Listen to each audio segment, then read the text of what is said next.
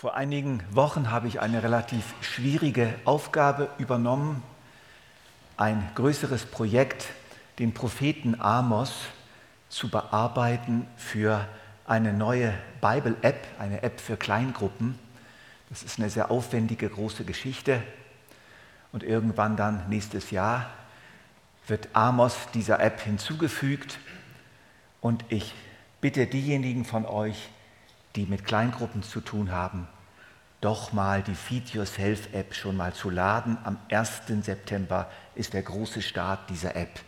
Eine App für Kleingruppen, wo man miteinander durch biblische Bücher hindurchgeführt hat, wird mit dem Ziel, dass nicht alles vorgekaut wird, sondern dass die Gruppe angeleitet wird zum selber Denken und einfach eine gute Leitung bekommt, in die biblischen Bücher hineinzukommen. Ladet es euch doch mal runter, schaut euch doch mal an. Ähm, Feed Yourself, F-E-E-D, Yourself, Feed Yourself App, werdet ihr schnell finden im App Store von Apple oder auch bei Android im Play Store von Google. Ich habe mich beschäftigt mit diesem Amos, der in einer Zeit spielt, äh, prophezeit, die geprägt war von unglaublicher sozialer Ungerechtigkeit. In Samaria. Amos war ein Prophet für das Nordreich und er hat seinen Finger auf die wunden Stellen des Nordreichs gelegt. Aber dann bekam ich persönlich ein Problem. Wie wende ich diesen Amos an auf unsere Zeit? Ich habe so durch die Reihen geschaut, auch in unserer Gemeinde, und habe gedacht, die Probleme haben wir einfach nicht. Massive soziale Ungerechtigkeit, Ausbeutung der Armen, heuchlerischer Gottesdienst. Auch wenn man ganz genau hinschaut, ich glaube tatsächlich, dass das nicht unser Problem ist. Und dann habe ich gefragt, Herr, wenn Amos heute käme, was, wär, was sind denn unsere Probleme? Was würdest du uns sagen? Und ich habe mit einigen Männern zusammen den ersten Abschnitt von Amos durchgebetet und durchstudiert und wir haben über diese Frage diskutiert und dann kam ein Stichwort. Ein Stichwort, was irgendwie Fuß gefasst hat in meinem Herzen und das möchte ich gerne heute aufgreifen. Vergiss Gott. Vergiss Gott nicht. Das ist eine der Botschaften, wo ich wirklich überzeugt bin, das ist das, was Gott uns in der Schweiz sagt, die wir ganz andere Probleme haben, ganz eigene Probleme haben, vergesst Gott nicht. Und zwar gerade, weil es euch so gut geht, weil es euch so viel besser geht. Vergesst Gott nicht. Das ist unsere Herausforderung. Und ich war dann überrascht, wie stark dieses Thema, Gott nicht zu vergessen, in der Schrift verankert ist. 5. Mose 4, 7 bis 12. Kein anderes von den großen Völkern, kein anderes von den großen Völkern hat ja einen Gott, der ihm mit seiner Hilfe so nahe ist, wie uns der Herr unser Gott. Das sind wir. Es gibt keine andere Gruppe weltweit, die einen so nahen Gott erleben darf wie wir. Keine andere. Er hilft uns, so oft wir zu ihm rufen. Und kein anderes großes Volk hat so gute Gebote und Rechtsbestimmungen wie die, die ich euch heute gebe. Aber gebt acht, dass ihr nie vergesst, was ihr mit eigenen Augen gesehen habt. Für uns heißt, dass ihr nie vergesst, was ihr alles erlebt habt mit diesem Gott. Haltet die Erinnerung daran, euer Leben lang lebendig und erzählt es euren Kindern und Enkeln weiter. Und diese Aufforderung wird überraschend oft in der Schrift wiederholt, gib acht, dass ihr nicht vergesst. Gleich zwei Kapitel weiter, in 5. Mose 6, geht es weiter. Der Herr, euer Gott, bringt euch jetzt in das Land, das er euch zum Besitz geben will, wie er das euren Vorfahren Abraham, Isaak und Jakob geschworen hat. Ihr werdet dort große und schöne Städte vorfinden die ihr nicht selbst gebaut habt. Und Häuser voll besitzt, die ihr nicht selbst erworben habt. Brunnen, die ihr nicht gegraben. Und Weinberge und Olivenhaine, die ihr nicht angelegt habt. Wenn es euch dann gut geht und ihr euch satt essen könnt, dann gebt acht, dass ihr den Herrn nicht vergesst, der euch aus Ägypten heraufgeführt hat, wo ihr Sklaven gewesen seid. Wenn es euch dann gut geht und ihr euch satt essen könnt, dann gebt acht, dass ihr den Herrn nicht vergesst. Denn dann seid ihr in einer neuen Gefahr, eine neue Gefahr, die so subtil und sanft daherkommt, ja, die sich so schön einkleidet. Und plötzlich habt ihr in all eurem Wohlstand und in all den guten Dingen, die ich euch gegeben habe und in all eurem Sattsein, mich vergessen. Und es wird nochmals wiederholt, wieder zwei Kapitel weiter in 5. Mose 8. Wenn ihr euch dann satt essen könnt, sollt ihr dem Herrn, eurem Gott, aus vollem Herzen danken für das gute Land, das er euch gegeben hat. Vergesst nicht den Herrn, euren Gott. Missachtet nicht seine Weisungen, Gebote und Rechtsbestimmungen, die ich euch heute verkünde. Werdet nicht übermütig, wenn es euch gut geht, wenn ihr reichlich zu essen habt und in schönen Häusern wohnt, wenn eure Viehherden wachsen, euer Gold und Silber und aller euer Besitz sich vermehrt.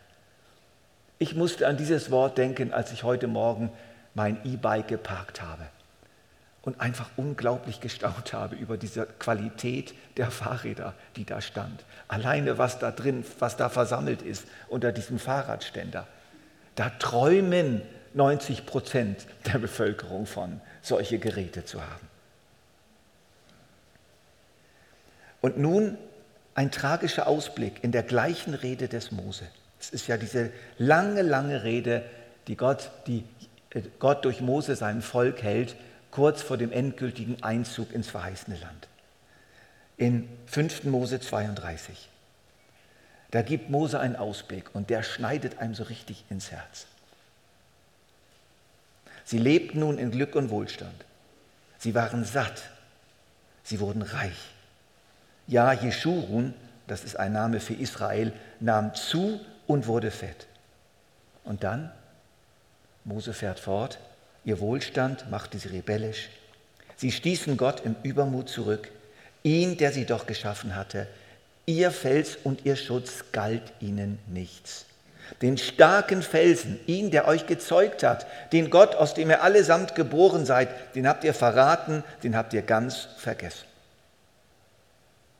Wir merken, wie stark das ein Thema war, gerade vor dem Einzug ins verheißene Land. Und wir sind drin im verheißenen Land in dem Land, wo Milch und Honig fließt. Wir haben jetzt eine Inderin, die jetzt ganz neu angekommen ist. Unser langjähriger Untermieter hat sie geheiratet und jetzt haben sie eine Wohnung hier in Rien und wir haben ihnen ein schönes Wochenende in der Schweiz gestaltet und die kam aus dem Staunen nicht mehr heraus. Die hat ihr ganzes Leben lang in einer Großstadt erlebt und ist nie aus dieser Großstadt herausgekommen. Hyderabad, Millionen von Einwohnern. Und die ganze Beschäftigung der allermeisten Inder ist, am Sonntag irgendwo Filme zu schauen in ihrer äh, Wohnung mit Klimaanlage, denn rausgehen kann man praktisch nicht. Und ich habe wieder gedacht, Mann, wir sind wirklich in einem Land, wo Milch und Honig fließt. Ein wunderschönes Land. Einige Jahrhunderte später greift wortwörtlich der Jesaja dieser große Prophet, das Thema wieder auf. Ich bin es, sagt der Herr, ich bin es, der eurem Leiden ein Ende macht. Wie kommt ihr dazu, euch vor Menschen zu fürchten, die doch sterben müssen, die vergänglich sind wie Gras? Habt ihr euren Schöpfer vergessen, der euch erschaffen hat? Hier ist ein anderes Element.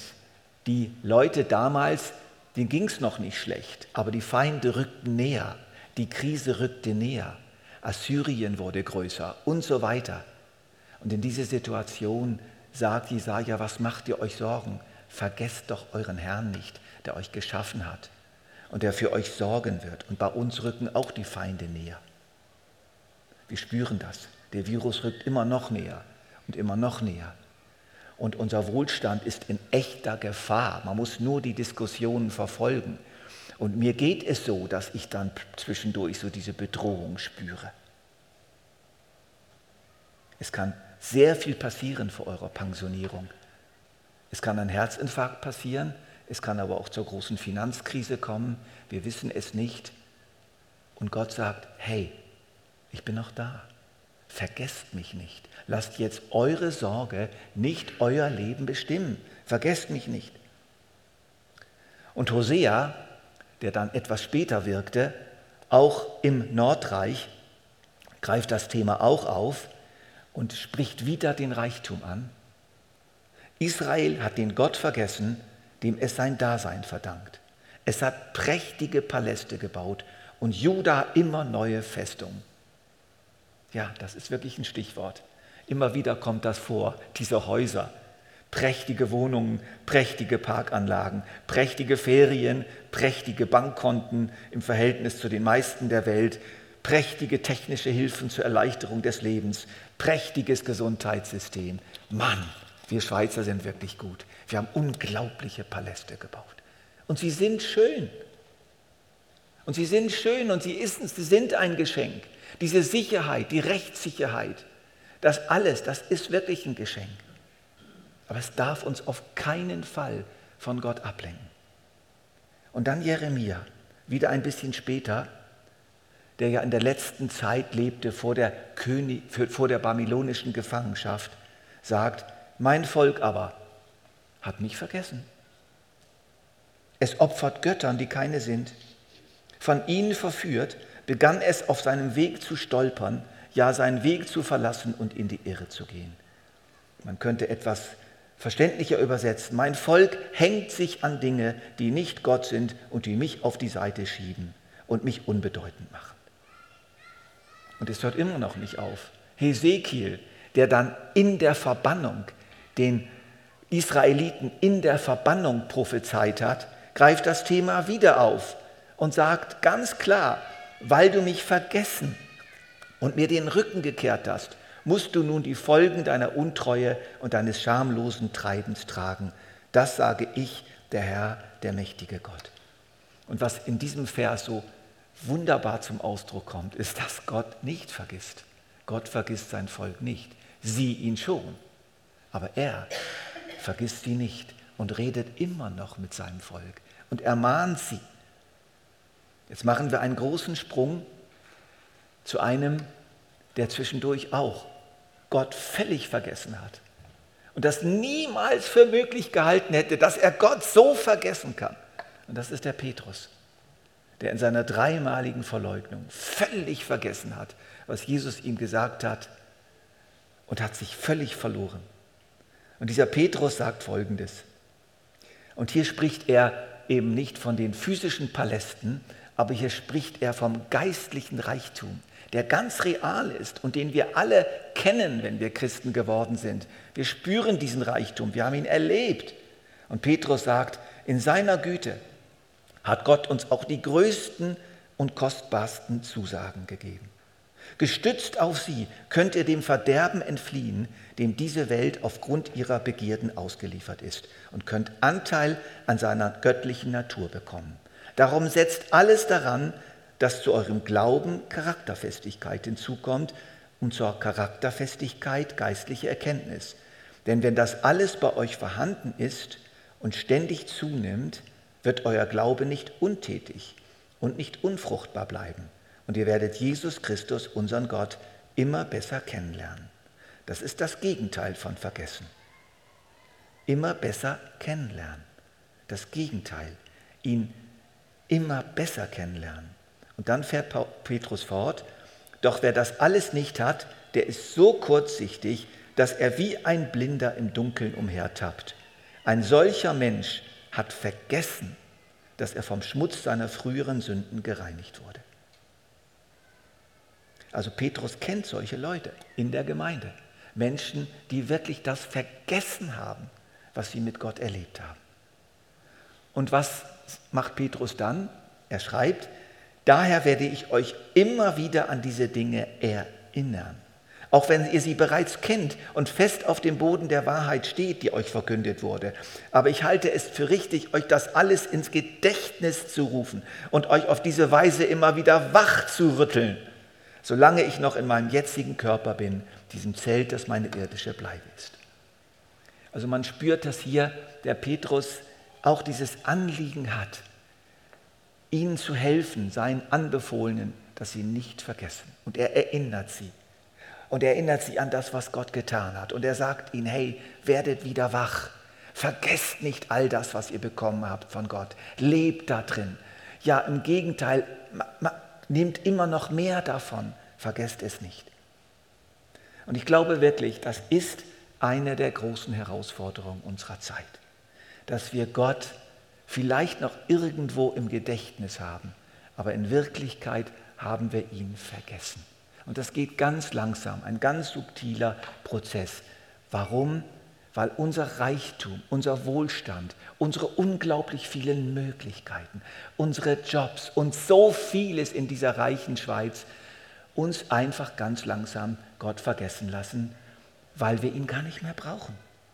Wir brauchen doch Gott nicht mehr. Und das ist doch das Problem, dass viele Menschen ohne weiteres, ohne Gott auskommen. Und wenn sie mal depressiv sind, nehmen sie eine Pille. Und wenn sie mal sich einsam fühlen, dann holen sie sich irgendjemand per Internet oder schauen einen Film und betäuben sich. Wir können unsere innere Leere betäuben wie kaum eine Gesellschaft vorher in der Welt. Sofort und augenblicklich. Und können vor Gott abhauen, weil es so viel leichter geworden ist. Wir haben die Hölle grün gemacht. Wir haben Sonne und Sterne ersetzt. Wir haben Gott abgeschafft, völlig verdrängt aus der Öffentlichkeit, isoliert. Gott befindet sich in Quarantäne. Wirklich, wir haben Gott in Quarantäne versetzt. Komm mir ja nicht zu nahe. Ich könnte mich ja anstecken. Und die fromme Sonderform dieses Ablehnens ist das Vergessen. Er wird uns gleichgültig. Er nimmt immer weiter ab an Wichtigkeit. Er wird zu einer Figur im Regal unseres Lebens. Aber er bestimmt uns nicht mehr. Wir haben ihn gezähmt. Wir haben ihn unschädlich gemacht. Wir haben ihm das Zepter aus der Hand genommen und regieren selbst. Gott wird unwichtig. Unwichtig. Und die Sorge verdrängt ihn dann weiter. Sie verstärkt das Vergessen bei den einen und vermindert das Vergessen bei den anderen. Einige lassen sich ziehen durch die Sorge zu Gott zurück und anderen, die jetzt eben, so wie du das so schön gesagt hast, gar kein Öl mehr haben. Verstehst du, wenn du dann gar kein Öl mehr hast, wenn du nichts mehr anzünden kannst und dann kommt die Sorge, dann beherrscht diese Sorge dich natürlich viel mehr, weil du vergessen hast, Öl nachzufüllen und du hast dann nicht plötzlich die Möglichkeit, auf Gott zu vertrauen, weil du ihn vergessen hast, weil du ihn schon verloren hast.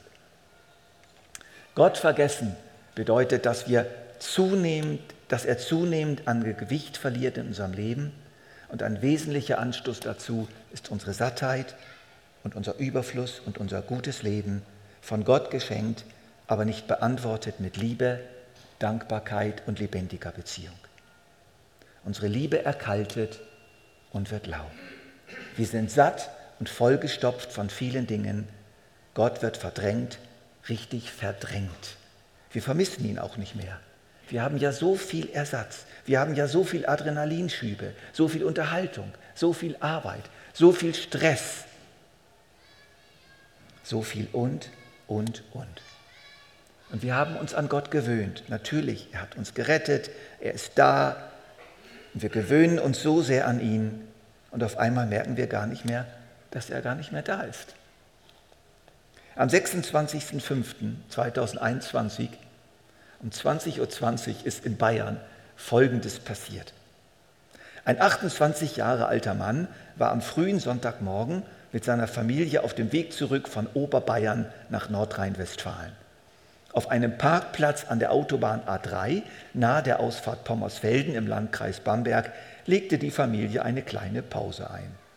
Als die Fahrt weiterging, fehlte allerdings die gleichaltrige Lebensgefährtin des Fahrers. Diesem fiel allerdings erst nach rund 50 Kilometern auf, dass die im fünften Monat schwangere Frau nicht mehr an Bord war, die sich zuvor mit dem gemeinsamen elf Monaten alten Kind auf der Rückbank befunden hatte. Und er konnte noch zurückfahren. Und sie war noch da.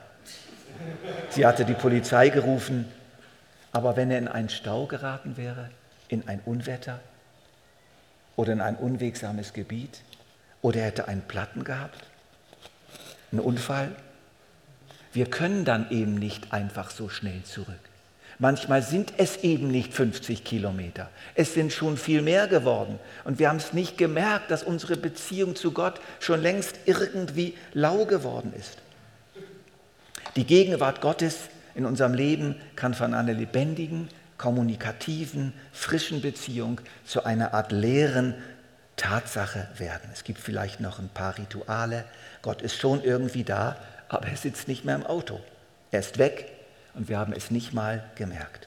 Zuerst befindet er sich an der Front auf dem Sitz direkt neben uns und sagt uns rechts, links und wir sprechen mit ihm und unterhalten uns wie mit einem Freund. Nachher sitzt er dann auf dem Rücksitz, irgendwann landet er im Kofferraum und dann ist er nicht mehr als wirkliche Bezugsperson da. Vielleicht taucht er wieder als Anhalter auf und winkt uns und erinnert uns und steht da und will wieder rein. Und wir erkennen ihn nicht mehr. Das ist das, die Situation in Laodicea gewesen. Das ist ja erschütternd. Diese Gemeinde, die sehr reich war, du bist so reich und du hast alles, aber in Wirklichkeit bist du so arm. Ihr seid lau geworden. Und dann kommt dieser berühmte, berühmte Vers, den wir evangelistisch auswerten, aber es ist kein evangelistischer Vers. Es ist ein Vers für die Gemeinde. Siehe, ich stehe vor der Tür und klopfe an. Ich stelle mir das so vor, die Gemeinde feiert da drin Gottesdienst. Die feiert Gottesdienst und Jesus steht vor der Tür. Er ist gar nicht mehr in der Mitte, er ist gar nicht mehr wirklich dabei. Sie meinen gar nicht mehr ihn. Sie haben ihn vergessen. Und er steht aber immer noch vor der Tür und klopft. Wir haben schöne, bequeme Autos. Wir sind schnell unterwegs. Wir müssen unbedingt an einen bestimmten Ort. Wir haben unsere wichtigen, ach so wichtigen Ziele vor Augen. Wir fahren auf der Autobahn sehr schnell. Aus dem Lautsprecher dröhnt laute Musik und der Rücksitz ist mittlerweile leer. Und irgendwo haben wir Gott vergessen. Ich möchte euch jetzt einige Hilfen vorschlagen, was wir machen können. Das Erste, was ich sagen möchte, ist, das ist die erste große Hilfe, dass wir ganz nüchtern und demütig damit rechnen, dass es uns passieren kann. Es ist eine Gefahr, die real ist und es ist einfach so, dass sowohl die Israeliten als auch immer wieder Christen im Lauf ihres Lebens lau geworden sind und ihr Christsein zu einer leeren Hülle wurde, ohne Leben. Und dass wir einfach mal mutig sind und sagen, ja, das kann uns passieren.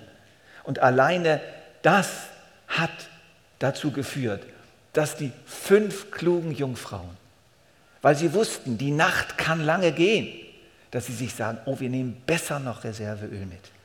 Versteht ihr, der Unterschied zwischen den fünf Klugen und den fünf Törichten war, sie hatten eine andere Haltung. Die hatten diese Erkenntnis, es könnte lange dauern, es könnte schwierig sein. Und dann brauchen wir Reserveöl. Erinnerungskultur. Das Wort passt irgendwie gut jetzt. Dass wir eine Erinnerungskultur haben. Und das Abendmahl, das ist so eine Erinnerungskultur. Der Gottesdienst am Sonntag, das ist so eine Erinnerungskultur. Das Morgengebet, das Gebet zum Essen oder auch ein berühmtes Gebet, was viele von uns nicht so kennen. Es kommt aus der katholischen Kirche und ist eine wunderbare Sache, das sogenannte Gebet der liebenden Aufmerksamkeit. Das spricht man am Abend, wenn man ins Bett geht. Man geht einfach mit Jesus den Tag durch. Von morgens an geht man mit ihm durch den Tag, bedankt sich, was gut war, bittet ihn um Vergebung für das, was nicht so gut gelaufen ist, klagt ihm das, was wehgetan hat. Man durchlebt mit ihm noch den Tag. Ihr müsst das nicht genauso machen, aber es ist einfach ein wunderbares Ritual, ganz bewusst am Abend noch einmal zu beten. Und vielleicht könnt ihr das mal so überprüfen ob die Rituale in eurem Leben vielleicht doch mittlerweile zu sehr weggetrocknet sind oder ob sie noch da sind. Weil es sind Erinnerungshilfen, Gott nicht zu vergessen. Es gibt das tägliche und das wöchentliche Erinnern. Ich denke, einmal im Jahr sich zu erinnern, ist zu wenig. Ich muss dann immer wieder ans Zähneputzen denken. wenn ich Glasse gegessen habe, dann habe ich eine große Sehnsucht. Wo kann ich mir die Zähne putzen? Und diejenigen, die sich oft die Zähne putzen, denen geht es auch so. Diejenigen, die sich selten die Zähne putzen, die spüren das gar nicht mehr, was das Glasse so mit den Zähnen macht. Und es ist genauso im geistlichen Leben. Wenn wir uns regelmäßig die Zähne putzen, dann merken wir, wenn wir uns wieder die Zähne putzen müssen, weil wir irgendwas gegessen haben, was Reinigung bedeutet.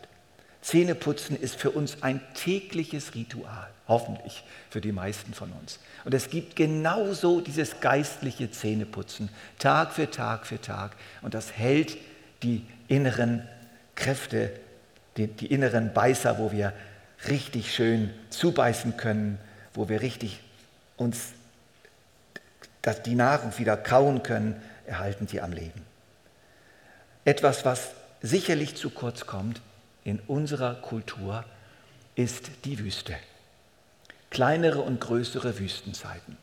Darunter verstehe ich wöchentliche oder monatliche oder jährliche längere Zeiten, ein paar Stunden, einen Tag oder sogar eine ganze Woche, wo ich wirklich in die Wüste gehe. Das heißt, kein Fernsehen, keine Medien, keine Musik, nichts, einfach mal Leere, einfach mal öde.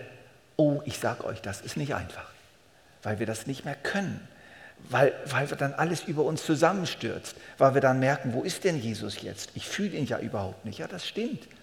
Man fühlt ihn zunächst überhaupt nichts, aber gerade in dieser Öde, in dieser Leere, wenn alles mal abgestellt ist, wenn wir unseren Reichtum mal verlassen, unser Hamsterrad mal verlassen, dann gibt es eine Chance, auf eine tiefere Ebene wiederzukommen. Wirklich wieder von Herz zu Herz mit Jesus zu sprechen. Und ich euch rate euch sehr, dass ihr überprüft, wie kann ich in meinem Leben diese Wüstenzeiten einrichten. Nicht mal eben schnell eine Viertelstunde, obwohl das auch ganz wichtig ist, sondern einfach mal ein bisschen mehr Zeit. Am 13. September starte ich wieder meine jährliche Männerretreat. Ich rufe immer einige Männer zusammen, um mit ihnen eine ganze Woche lang in der Stille zu verbringen. Schweigen und morgen dann Gespräche und Andachten. Und ich begleite jeden Einzelnen mit einem guten Freund von mir, dem Tim Winkler, am 13. September geht es wieder los. Es sind noch zwei Plätze frei. Vielleicht entscheidet sich der eine oder andere noch neu. Es ist herausfordernd, aber ich sage euch, was da passiert und was die Männer dann jeweils berichten nach dieser Woche Wüste, das ist schon oft sehr, sehr großartig.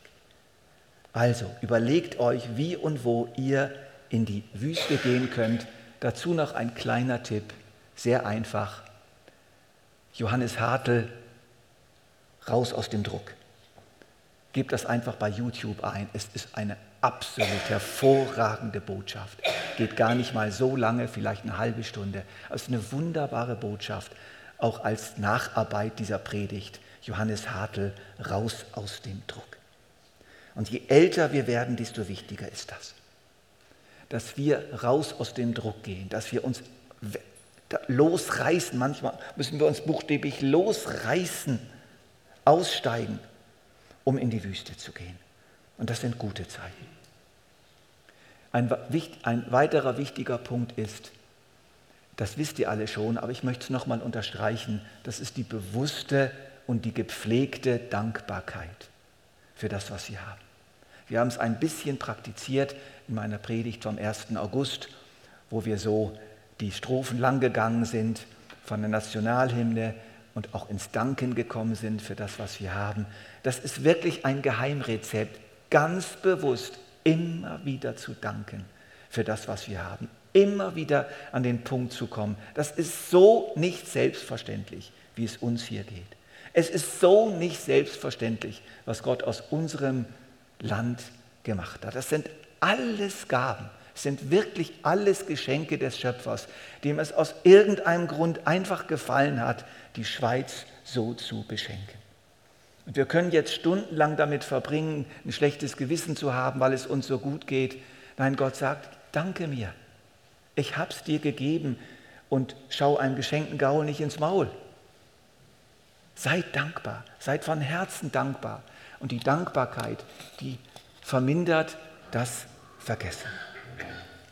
Und noch etwas zum Ölvorrat. Ich möchte euch ermutigen, dass ihr immer mal wieder das eine oder andere auswendig lernt. Dass ihr immer mal wieder so einige Lieder oder Texte, es muss gar nicht viel sein, aber ich habe das auch schon mal in der Predigt gesagt, aber es ist wirklich wichtig, es hilft uns immer wieder Dinge herauszuholen. Das auswendig Lernen versetzt unser Gehirn in einen Zustand, der es fähig macht, nicht so schnell zu vergessen. Wir können uns besser erinnern. Einen kleinen Schatz guter, auswendig gelernter Texte, gerade auch für die Zeit der Krise oder gerade auch, wenn ihr irgendwo unterwegs seid und Momentzeit habt und so eine wunderschöne Liedstrophe gerade so hervorholen könnt, weil ihr sie einfach gelernt habt. Das hilft einfach sehr, sich wieder auf Gott zu besinnen. Und noch einen Punkt, das ist das Geben. Das ist einfach nun mal unsere Verpflichtung als Schweizer. Das ist sie nun einfach mal, dass wir armen Menschen von unserem Reichtum abgeben. Es ist für kaum ein Land so wichtig wie für den europäischen Mittelstand, für dieses Volk, das ist ja auch ein Volk, das es abgibt von seinem Reichtum und es irgendwo in ein gutes christliches Hilfswerk einfließen lässt, in irgendein Projekt, möglichst regelmäßig, wo den Armen geholfen wird. Also dieser Auftrag, den haben wir nun einfach, da gibt es gar nichts dran zu rütteln. Die Bibel ist so voll von den Anweisungen zur Stützung der Armen und dieses Weggeben vom eigenen Reichtum, dieses Loslassen führt uns im gleichen Atemzug auch wieder zu Gott zurück. Und er wird dann auch dafür sorgen, dass wir nicht vergessen. Ich wiederhole, Hilfsmittel zum Vergessen bei Sattheit und Reichtum. Gesunde Gottesfurcht. Es kann uns passieren. Wir wollen Acht geben. Erinnerungskultur. In die Wüste gehen. Dankbarkeit. Auswendig lernen, Notvorrat und das Geben. Ich werde jetzt beten, ein Gebet sprechen und dann werden wir einfach so zwei, drei Minuten in der Stille verharren und so ganz persönlich auch Gott fragen. Herr, was heißt das jetzt für mich ganz persönlich? Herr, wenn wir dich vergessen haben, ohne es zu merken, hilf uns es zu erkennen. Wenn unsere Beziehung zu dir lau geworden ist, wenn du in den Hintergrund unseres Lebens gerutscht bist, wenn du an Bedeutung für uns verloren hast, zeig es uns. Wenn wir uns zu sehr durch unseren Wohlstand und all die Möglichkeiten, die er mit sich bringt, ablenken lassen von dir, zeig uns wo und wie. Wenn du uns hineinrufst in eine Wüste, um dort mit uns zu reden, zeig uns wo und hilf uns, unsere Bequemlichkeit, unseren Schlaf, unsere Beschäftigung und unsere Berieselungen zu verlassen. Hilf uns, die Einöde und Langeweile zu ertragen und uns dir auszusetzen. Amen.